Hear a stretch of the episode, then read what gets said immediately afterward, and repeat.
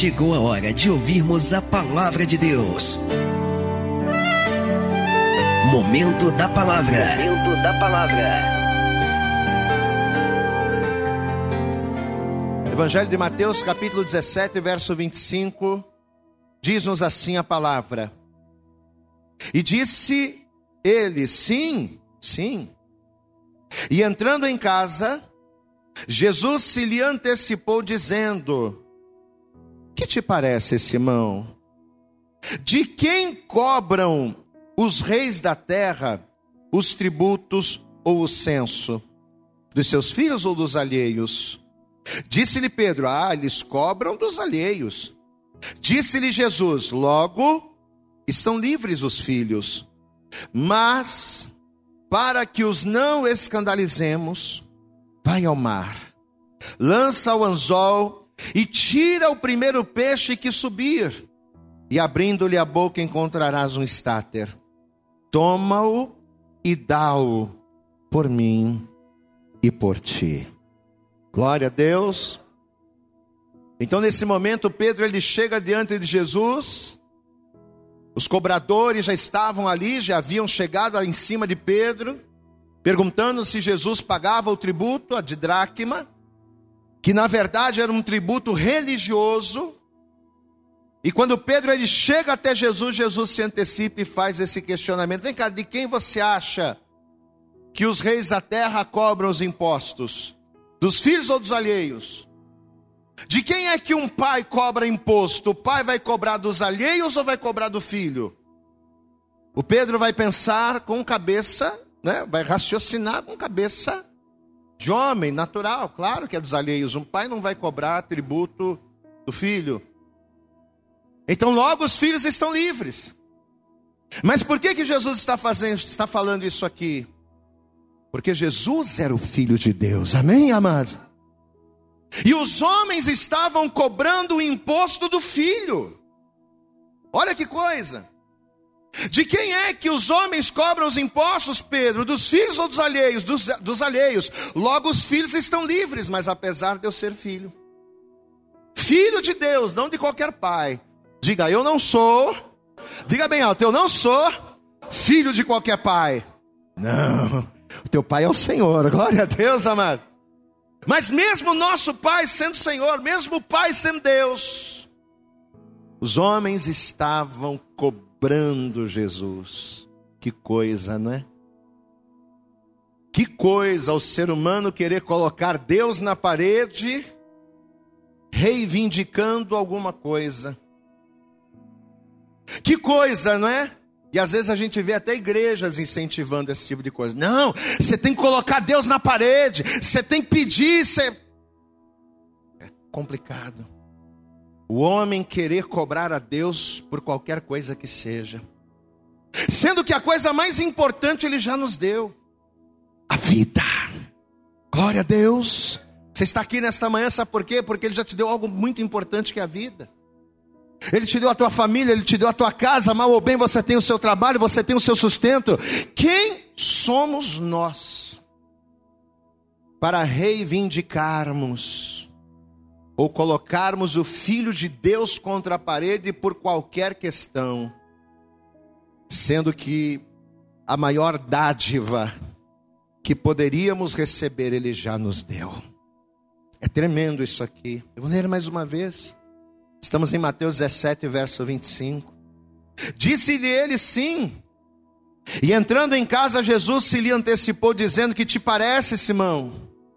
De quem cobram os reis da terra os tributos, ou os impostos, ou os tributos, ou o censo? Dos seus filhos, dos seus filhos ou dos alheios? Disse-lhe Pedro, dos alheios. Disse-lhe Jesus, diga comigo, logo, diga bem alto, logo estão livres os filhos. Quem aqui é filho de Deus, levanta a mão. Quem aqui crê que o Pai vai falar com você nessa manhã? Diga glória a Deus. Então fecha os teus olhos, senta a tua mão aqui para frente. Toda a igreja faça isso agora. Você vai fechar os teus olhos e você vai começar a orar. E você vai começar a pedir a Deus para que Ele venha colocar na nossa boca a palavra que você precisa ouvir nessa hora. Então começa a fazer isso. Você vai estender a mão aqui para frente, fecha os olhos e começa a orar. Já começa a fazer a tua oração, já começa a pedir isso para Deus. Isso. Vai falando com Ele, vai orando, vai clamando, vai dizendo: Senhor nosso Deus e Senhor nosso Pai Todo-Poderoso, Pai querido, Deus amado, nós adoramos ao Teu nome com canções, com cânticos, com louvores, e além de adorarmos ao Senhor com canções, sentimos a Tua presença, o Teu manifestar nesse lugar. Ó Deus, mas nós estamos aqui especialmente para ouvirmos a Tua palavra, porque a Tua palavra é a direção que precisamos para vivermos as Tuas promessas. A Tua palavra é o que nos ensina a fazer aquilo que é agradável a Ti, para que venhamos viver aquilo que o Senhor tem para nós. Então, em nome de Jesus, Senhor, jogue por terra a partir desse momento todos os impedimentos, todas as barreiras, todos os obstáculos que tentarem se opor a esta ministração. Ó Pai, enquanto esta pessoa estiver aqui ouvindo a tua palavra, que o teu Espírito Santo, que convence o homem do pecado, do juízo e da justiça, que ele comece a operar e a ter liberdade em nosso meio. Jogue por terra os impedimentos, as barreiras, os obstáculos que tentarem se opor à tua voz e fala conosco, ó Deus. Que o Senhor venha tocar no nosso coração, que o Senhor venha tocar na nossa mente, para que venhamos assimilar o que vamos ouvir e colocando em prática venhamos viver a tua boa, perfeita e agradável vontade. Para a glória, para a honra e para a louvor do teu nome, nos abençoe nesta hora, fale conosco. É o que te pedimos e com fé te agradecemos. Em nome de Jesus e toda a igreja diga amém, Jesus. Diga graças a Deus. Você pode aplaudir a Ele. Aplauda a Ele porque tudo, tudo é por Ele. Tudo é para Ele, tudo vem dele. Então aplauda bem forte. Abre a tua boca. Diga glória, glória, glória a Deus. Aleluias. Amém. Por favor, senta no teu lugar. E por favor, como eu pedi, a partir de agora você não vai levantar, a partir de agora você não vai conversar com lá paralelamente. Você a partir de agora vai estar focado na Bíblia e olhe para cá para que você entenda. Olha aqui para o pastor, preste atenção. Nesse momento da história, Jesus, ele já, ouvi, já havia operado muitos sinais, muitos milagres. Nesse momento, Jesus, ele já era alguém conhecido no meio do povo e justamente por isso, Justamente por isso, a ascensão de Jesus, naquilo que diz respeito aquilo que as pessoas achavam, a ascensão de Jesus, ela foi muito grande e muito rápida. Porque onde Jesus passava, pregava a palavra, operava sinais, maravilhas, as pessoas se maravilhavam com as palavras que Jesus ministrava, as pessoas se maravilhavam com os sinais sobrenaturais que ele operava. E todas estas coisas foram fazendo com que Jesus muito rapidamente ascendesse no meio do povo em relação àquilo que as pessoas achavam. Muitas e muitas pessoas já haviam ouvido falar de Jesus. Então, quando a princípio, quando esse cobrador, ele chega até Pedro, e quando ele pergunta se Jesus ele havia pago o tributo, a gente sente que a intenção dele, se a gente for ler o texto, você vai perceber isso, que a intenção daquele cobrador não era simplesmente lembrar Jesus acerca de um tributo, mas ele queria pegar Jesus numa falha. Se nós lermos o texto todo, nós vamos perceber isso. Ele não estava preocupado com o tributo, mas ele estava preocupado em pegar Jesus em alguma falha, até porque ele se intitulava o Filho de Deus. Vamos ver comigo isso? Estamos aqui mesmo em Mateus capítulo 17. Vamos ver aqui um pouco mais em cima. Mateus capítulo 17. Vamos, vamos ler a partir do versículo 22. Mateus 17, verso 22 diz assim: Ora, achando-se eles na Galileia, disse-lhe Jesus: O filho do homem será entregue nas mãos dos homens, e matá-lo-ão, e ao terceiro dia ressuscitará. E eles se entristeceram muito. Verso 24. E chegando eles a Cafarnaum, aproximaram-se de Pedro os que cobravam as dracmas e disseram: O vosso, olha o tom. Eu quero que você perceba o tom. O vosso mestre não paga as dracmas? Glória a Deus, igreja. Você consegue perceber aí naquilo que está escrito a intenção?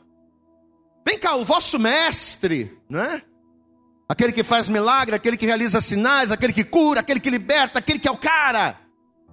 O vosso mestre não paga dracma?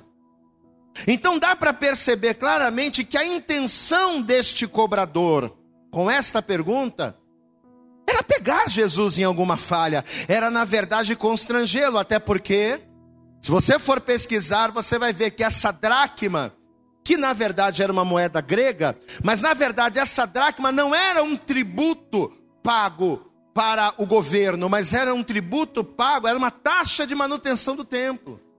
Então, olha que situação, olha a seriedade da coisa.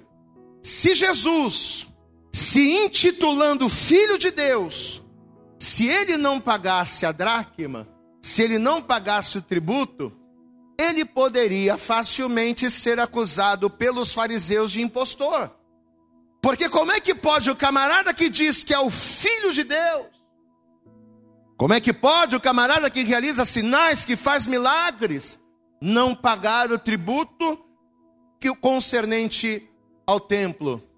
Então, quando o cobrador faz essa pergunta, a princípio, o Pedro imediatamente, como um discípulo fiel, como um discípulo que está ali junto com o mestre, imediatamente o Pedro vai dizer: sim, oh, é claro que Jesus ele paga a dracma. Só que apesar da resposta afirmativa do Pedro, lendo o texto, a impressão que nós temos é que o Pedro respondeu meio que sem saber. Sabe aquela coisa assim, poxa, o meu chefe é um camarada bom, é um camarada que cumpre a palavra, é um camarada. Então, de repente, alguém fala mal dele, você não sabe dos pormenores, mas você defende, porque você conhece a pessoa. Então a impressão que a gente tem é que o Pedro responde sim, mas ele não sabia de fato se era verdade ou não. Porque se nós repararmos, logo depois disso, logo depois que o cobrador faz a pergunta, ele já corre para Jesus. Ou seja, ele já foi falar com o mestre. Então, se ele tivesse total certeza, ele não ficaria tão preocupado. Mateus, capítulo 17, versículo 24. Vamos pegar aqui. E chegando eles a Cafarnaum, aproximaram-se de Pedro, os que cobravam as dracmas, e disseram: O vosso mestre não paga as dracmas? Disse ele, sim. Glória a Deus, amado. Teu mestre paga dracmas? Sim. Acabou. Respondeu mais nada, porque ele não sabe. Então, sim. Ponto. E entrando em casa, ou seja, quando Pedro correu para casa e chegou, Jesus se lhe antecipou. E Jesus se lhe antecipou dizendo: Quem te parece, Simão? De quem cobram os reis da terra os tributos ou, o censo? Dos seus filhos ou dos alheios? Amém? Olha aqui para o pastor, a gente sabe, eu, você, todos nós que estamos aqui, nós sabemos que Jesus é o Filho de Deus. Quem sabe isso aqui? Quem tem essa certeza? Amém? Nós sabemos isso. E a própria palavra de Deus, ela também nos declara no Evangelho de João, que todos quantos o recebessem, receberiam também o poder de serem feitos filhos de Deus. Então Jesus era filho de Deus, Pedro também era filho de Deus, né? Jesus era filho de Deus, era o unigênito do Pai, o legítimo filho de Deus, e os discípulos por terem recebido Jesus. Então eu creio que o Pedro aqui, ao dar essa resposta, quando Jesus ele chega para ele e diz: "O Pedro, de quem você acha que os cobradores da terra cobram os impostos, dos filhos ou dos alheios? Pedro vai dizer: é claro que é dos alheios. Então eu acredito, eu tenho essa convicção, de que quando Pedro dá essa resposta, os alheios, o que, que ele pensou? É aquilo que a gente falou na introdução. Não, de maneira nenhuma um pai sendo rei vai cobrar tributo do filho. Um pai sendo rei vai cobrar dos outros, não do filho. Então, quando Jesus pergunta, vem cá, o que, que te parece, Simão? De quem os reis da terra cobram os impostos? Dos filhos ou dos alheios? Pensando dessa forma, indo nesse raciocínio, Pedro vai dizer dos alheios. Mas vamos pensar um pouquinho, gente, nós aqui. Se os reis da terra só cobram tributo dos alheios e não dos filhos, mas ainda assim eles estavam cobrando o tributo de Jesus, o que, que significa? Se Jesus estava sendo co cobrado, significa que eles não acreditavam que Jesus era filho de Deus. Se o tributo só é cobrado dos alheios e não dos filhos, mas ainda assim estavam cobrando de Jesus, o que que mostra? Que as pessoas não acreditavam que aquele homem que estava ali, operando milagres e sinais, era o filho de Deus. Porque se eles acreditassem, eles não cobrariam nem do Pedro e muito menos de Jesus. Amados, e foi justamente aqui, nesse ponto, que Deus me chamou a atenção para dois detalhes muito importantes dentro da palavra, dentro da mensagem de hoje. O primeiro detalhe a qual o Espírito Santo nos chamou a atenção é acerca da ingratidão do ser humano. Porque pare para pensar. Se Jesus e Pedro, mesmo não sendo alheios, se Jesus e Pedro, mesmo sendo filhos, estavam sendo cobrados, é por quê? Como nós falamos, é porque os que cobravam não acreditavam que Jesus era filho de Deus, isso a gente já sabe. Só que isso era uma ingratidão tremenda, amados. Por quê? Porque o que os cobradores não sabiam era que o valor que eles tinham que pagar por serem pecadores, diga glória a Deus. Eles estavam cobrando um tributo religioso de Jesus. Mas cada cobrador tinha um tributo muito mais sério, muito mais alto a ser pago, que era do pecado. Então eles estavam cobrando a Jesus um tributo natural, quando na verdade eles eram devedores de uma dívida espiritual. Olha o problema. O que esses homens não sabiam era que o valor, ou seja, o preço que Jesus estava para pagar por eles na cruz do Calvário, além de ser infinitamente maior do que o valor de uma dracma, seria um preço que homem nenhum na face da terra poderia pagar. Se você for comigo no Salmo 49, eu gostaria que você abrisse lá. Salmo de número 49. Olha o que a palavra vai dizer aqui a partir do versículo 6, eu quero que você ouça bem. Salmo 49, versículo 6 assim, presta atenção.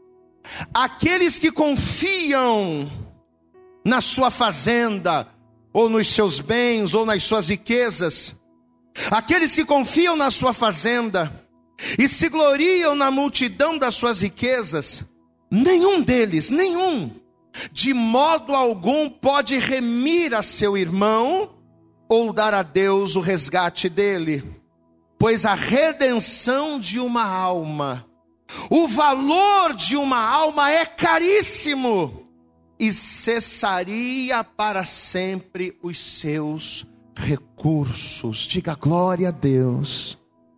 Olha aqui para mim, olha o que o salmista está dizendo. Camarada pode ter todo o dinheiro do mundo.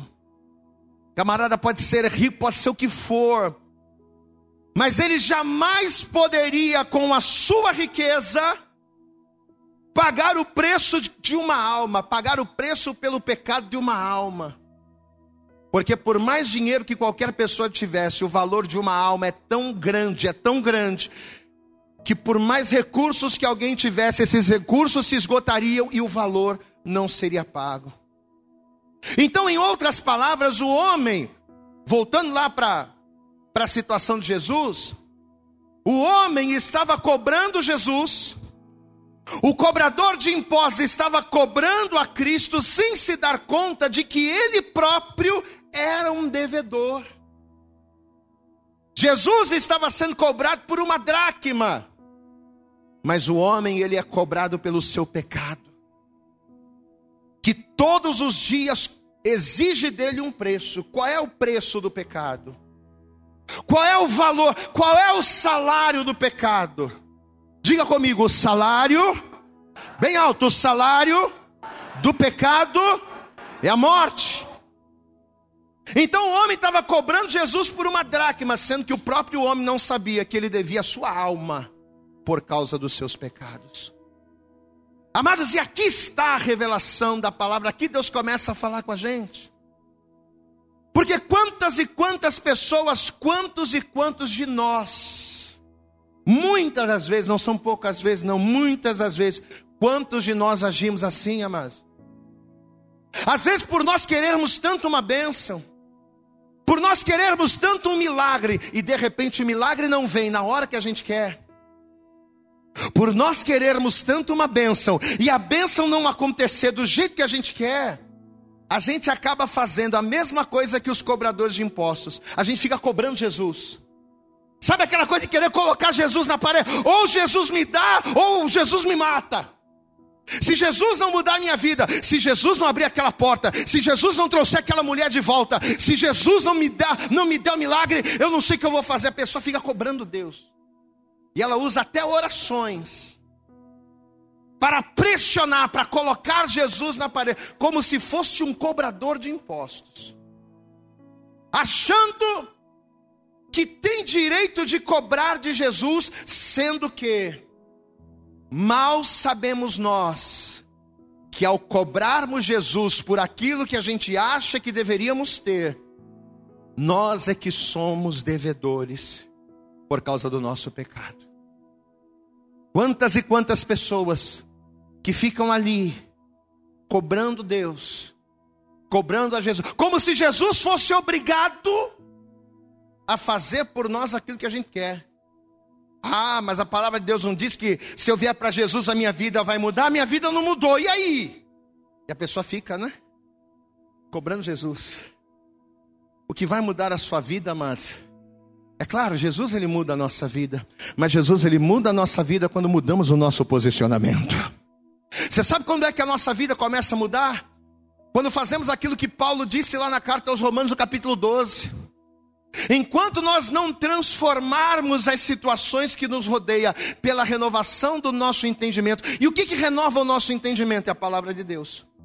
Enquanto o meu entendimento não for renovado pela palavra de Deus, eu não experimentarei a boa, perfeita e agradável vontade dele. Por que é que tem tanta gente na igreja que não vive a boa, perfeita e agradável vontade de Deus na vida financeira, na vida profissional, na vida familiar? A pessoa está dentro da igreja, mas o casamento é um inferno. A pessoa está dentro da igreja, mas a vida profissional é um desastre. Poxa, mas eu estou na igreja, Deus não tem promessa na minha vida? Tem. Então eu tenho que cobrar Deus. Não, você não tem que cobrar Deus, você tem que renovar o teu entendimento na palavra. Glória a Deus, amado.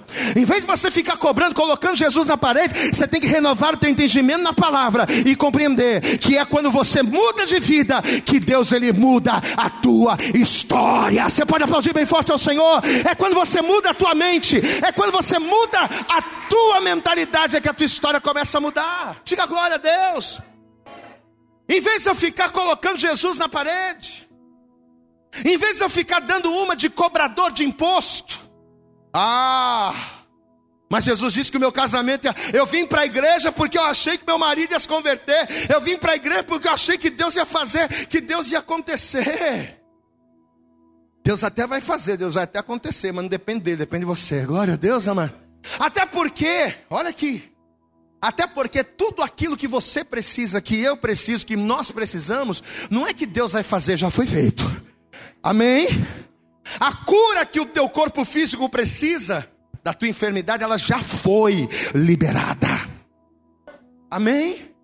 Pastor, mas se a cura foi liberada, por que eu ainda estou doente? Se a cura que eu preciso já foi liberada, por que, que eu ainda estou enfermo?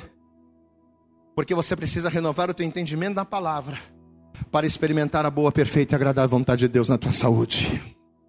É quando você entende que você precisa ser um adorador e não um pedidor. É quando você entende que precisa ser um seguidor de Cristo, não um seguidor de religião.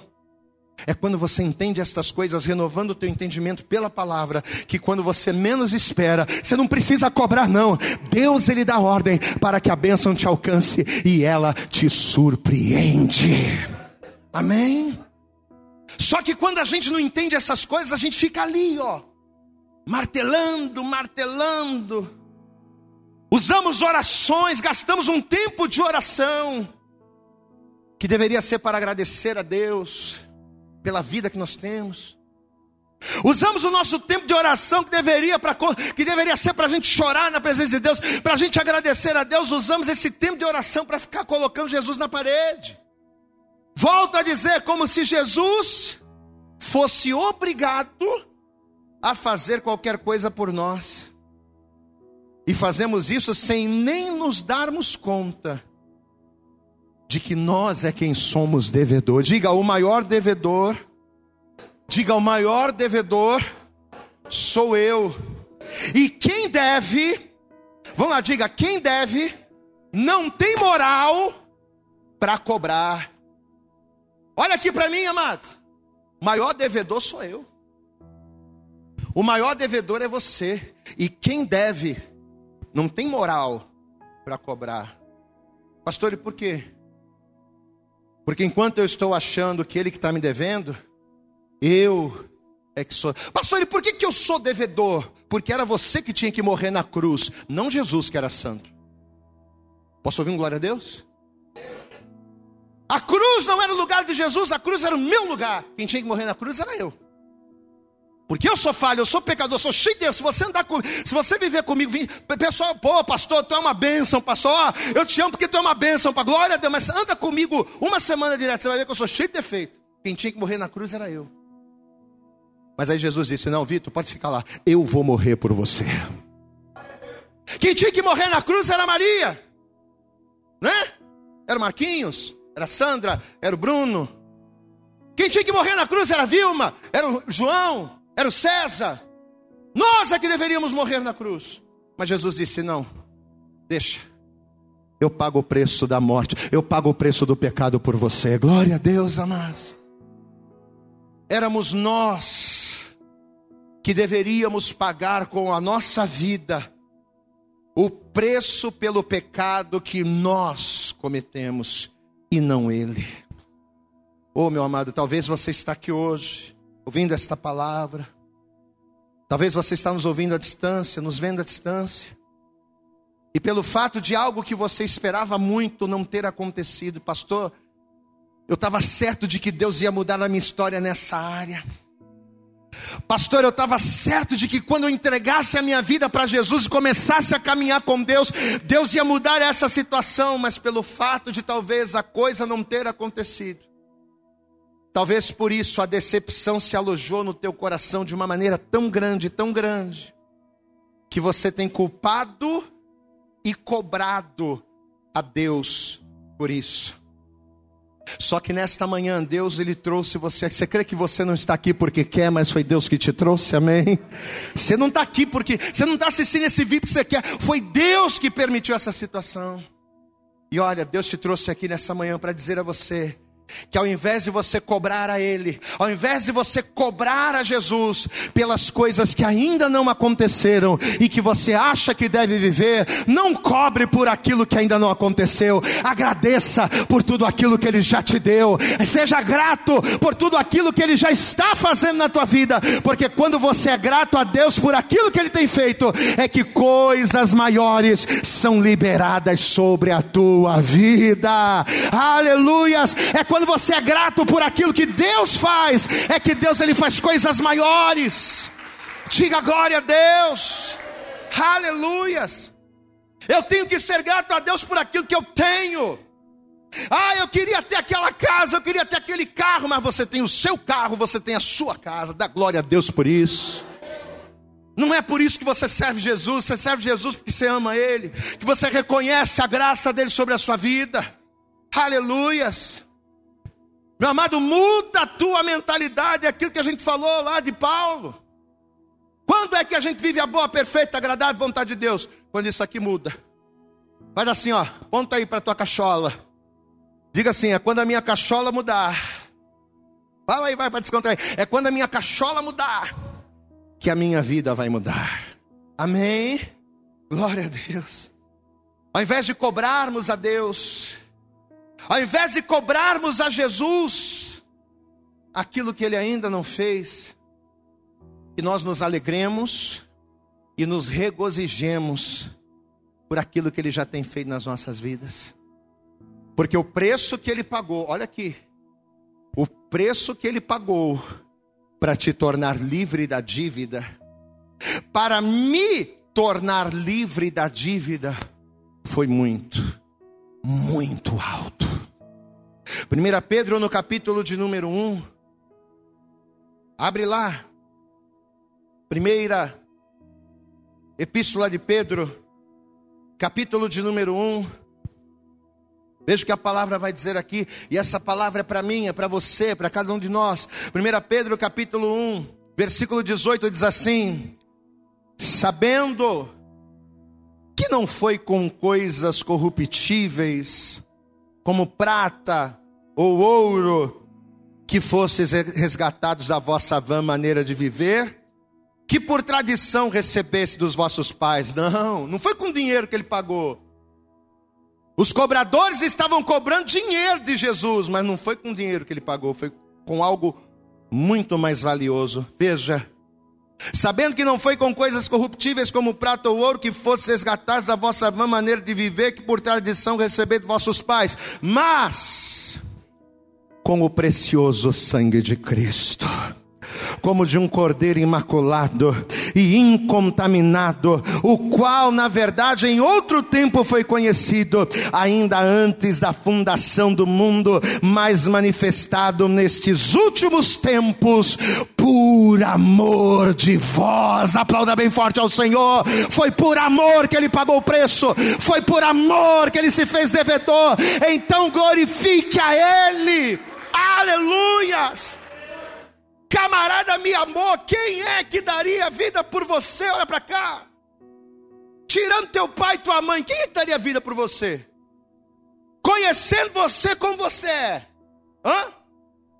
Conhecendo você na intimidade, quem é que daria vida por você? Ninguém.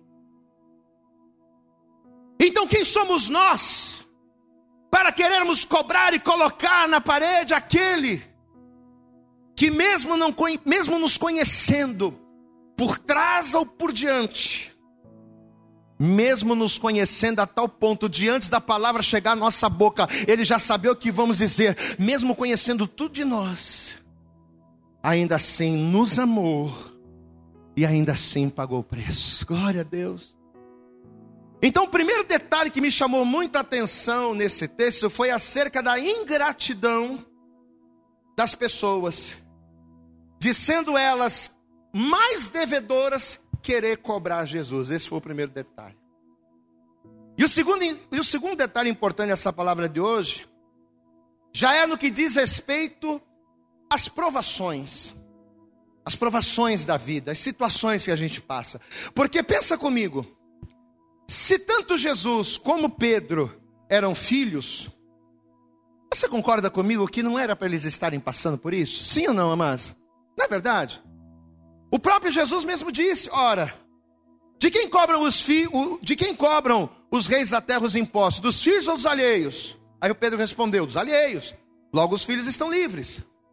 Então, se Jesus e Pedro eram filhos, não era para eles estarem passando por isso aqui, por esse constrangimento, por essa tentativa de querer pegar Jesus em alguma falha.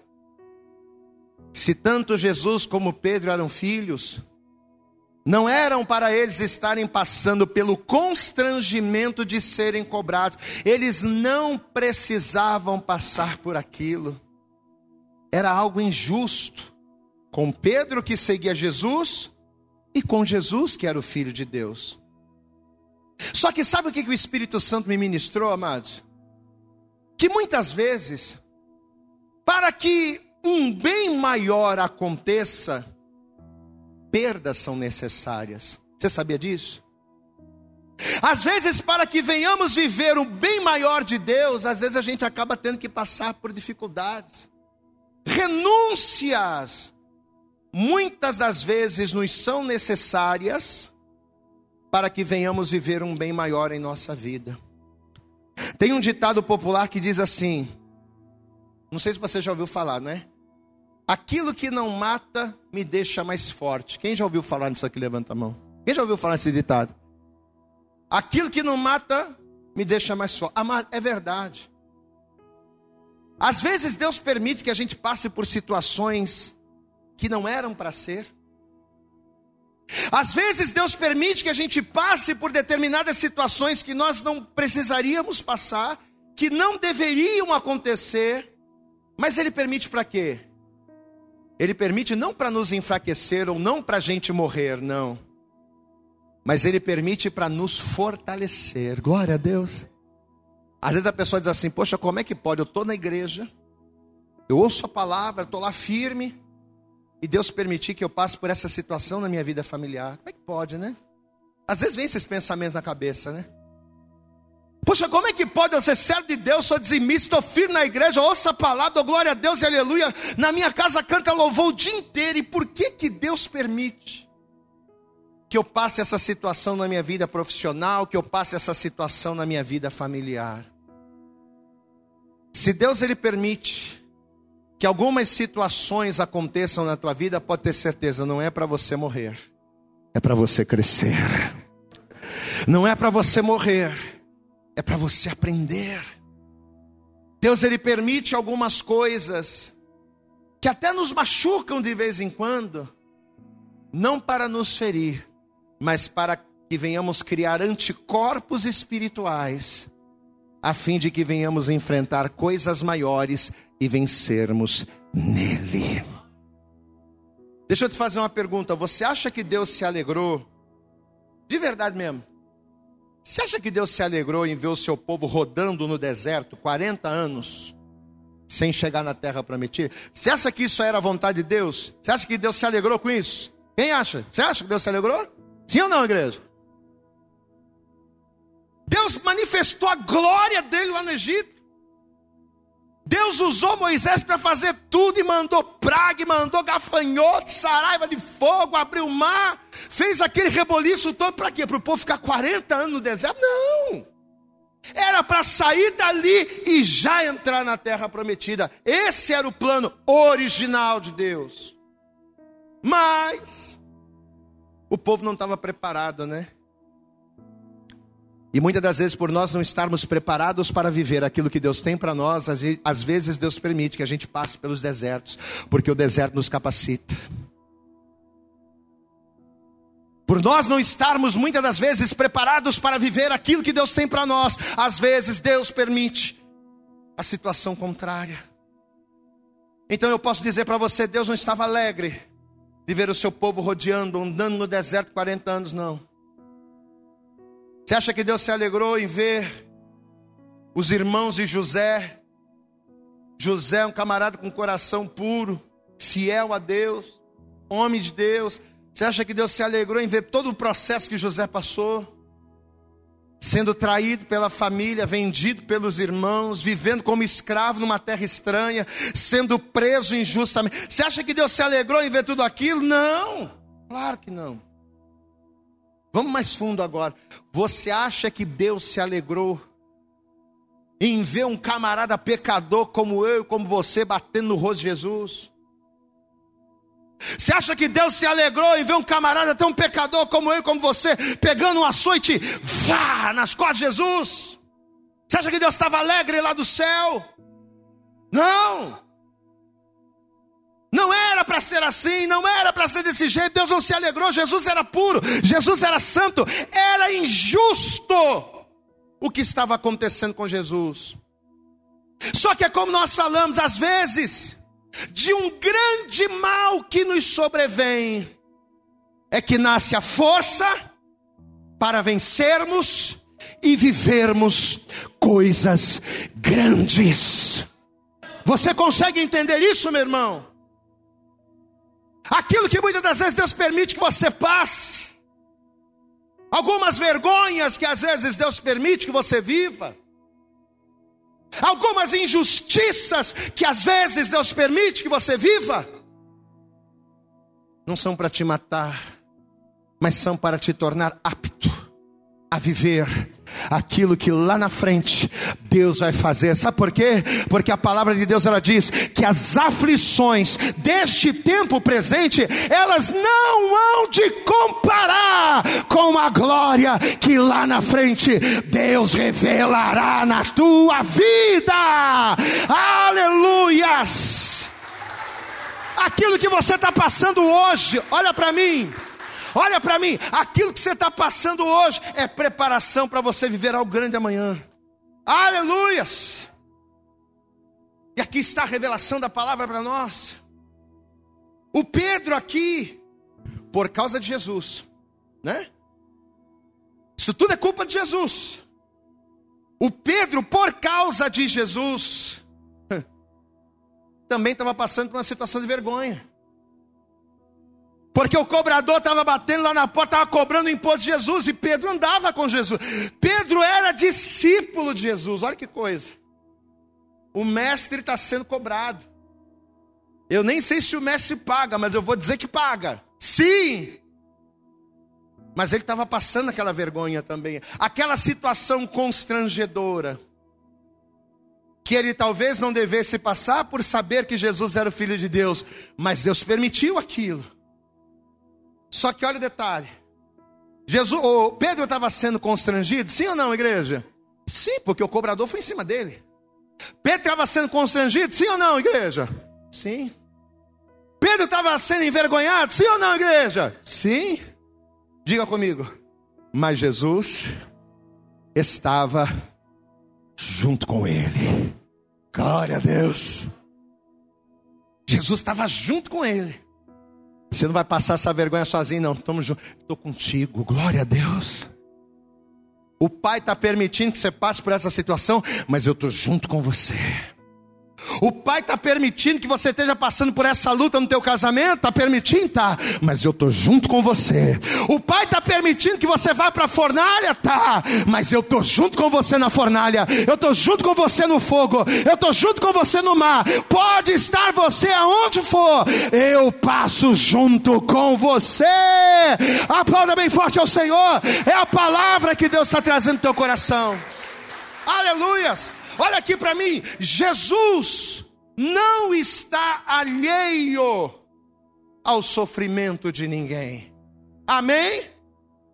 A gente até pode pensar, pô, será que Deus não está vendo o que eu estou passando? Olha aqui, ó, olha nessa situação, eu estou doente, eu estou sem dinheiro, eu estou passando. Será que Jesus não está vendo? Entenda, olha para mim. Jesus não está alheio aos nossos sofrimentos, aos nossos sentimentos. Jesus sente o que você sente. Diga, Jesus sente. Diga bem alto, Jesus sente o que eu estou sentindo. Diga comigo, Jesus, ele passa junto comigo pelo que eu estou passando. Foi isso que o Espírito Santo me revelou. Mateus capítulo 17, volta lá. Já estamos caminhando para o fim. Evangelho de Mateus, capítulo 17. Mateus capítulo 17, versículo 26.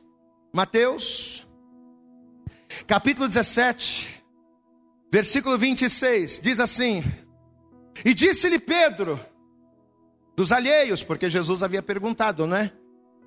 De quem os reis da terra cobram os tributos aos impostos, dos filhos ou dos alheios? Aí Pedro está respondendo, verso 16: Disse-lhe Pedro, dos alheios, Disse-lhe Jesus: Logo, e são livres os filhos, ou seja, os filhos não têm que ser cobrados. Mas olha o detalhe: mas, versículo 27.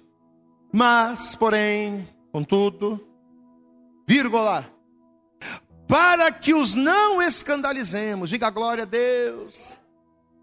O nome do Senhor não pode ser escandalizado, a obra do Senhor não pode ser escandalizada, o nome do Senhor tem que ser glorificado. Para que nós não os escandalizemos, você vai fazer o seguinte, Pedro, presta atenção, hein? Essa palavra é para nós. Você vai fazer o seguinte, Pedro: vai ao mar, lança o anzol, tira o primeiro peixe que subir, e abrindo-lhe a boca encontrarás o estáter. Toma-o e dá-o. não é só por mim, não, tá? Você vai fazer tudo isso, mas não é só por mim, não. Toma-o e dá-o Por mim, mas também por você.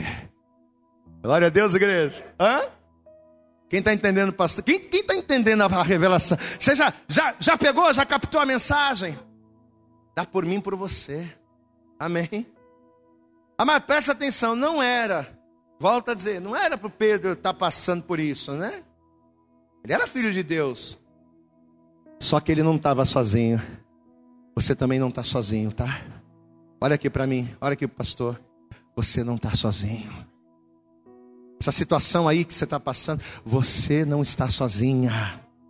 Ô mulher, você não está sozinha, não. Amém? Jesus estava com Pedro e justamente para trazer a provisão, olha aqui, para trazer a provisão, para trazer o livramento naquela situação, o que, que ele vai fazer?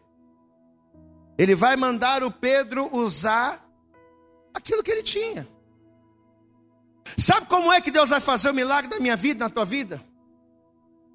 Sabe quando é ou como é que o sobrenatural de Deus vai se manifestar em nós através de nós mesmos? através daquilo que temos, através daquilo que fazemos, através daquilo que apresentamos. O que que você tem, Pedro? Ah, eu só tenho um anzol. Eu sou pescador. Eu era pescador, então como pescador só tenho barco, anzol, rede. Então faz o seguinte, pega o que você tem.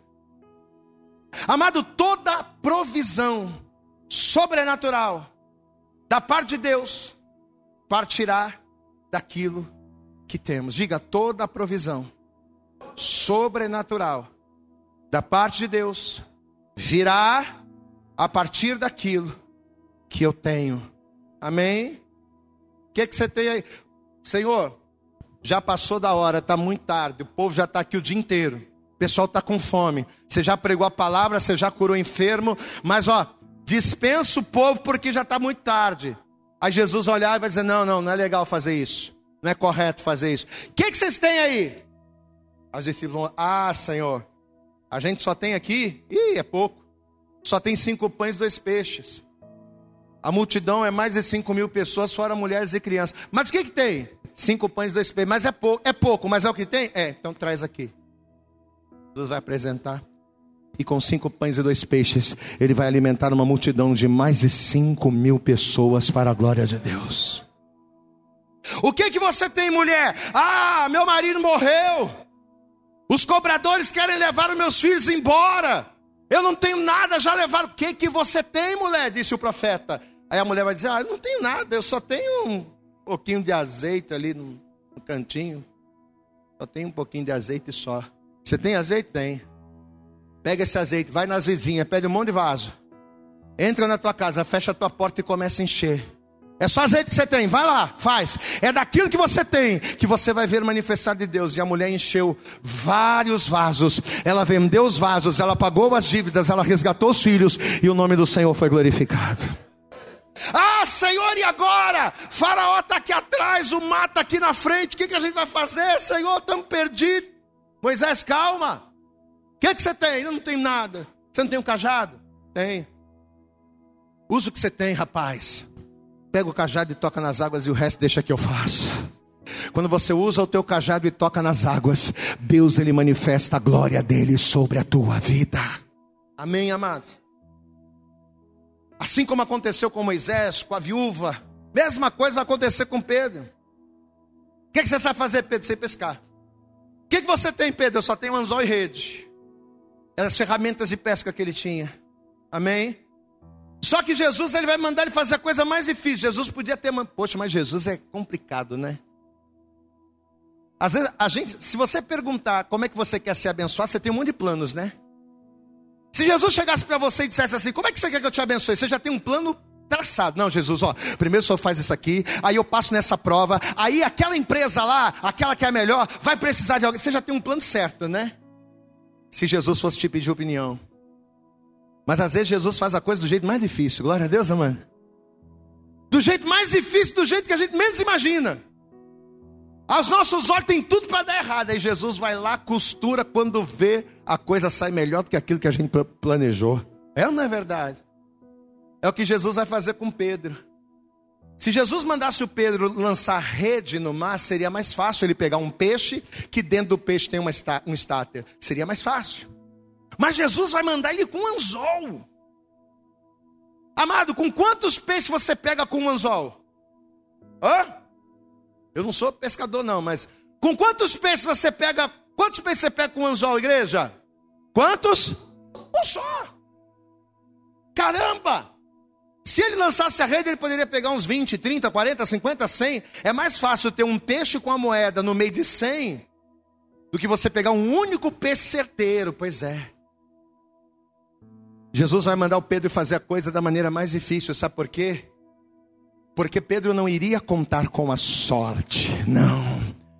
Pedro não iria ter a sorte de lançar o anzol e pegar um único peixe e dentro desse peixe ter uma moeda. Não, Jesus iria dar a ordem para que a moeda se apresentasse no ventre do peixe que Pedro iria pescar. Diga glória a Deus. E a mesma coisa acontece na minha vida e na sua vida, meu irmão.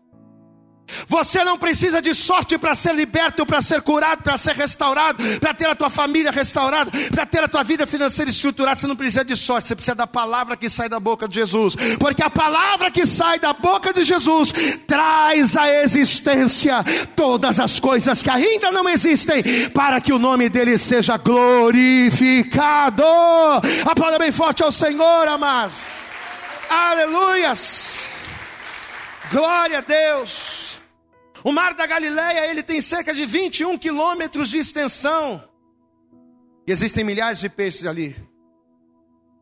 Se Pedro lançasse a rede, aumentaria um pouco mais.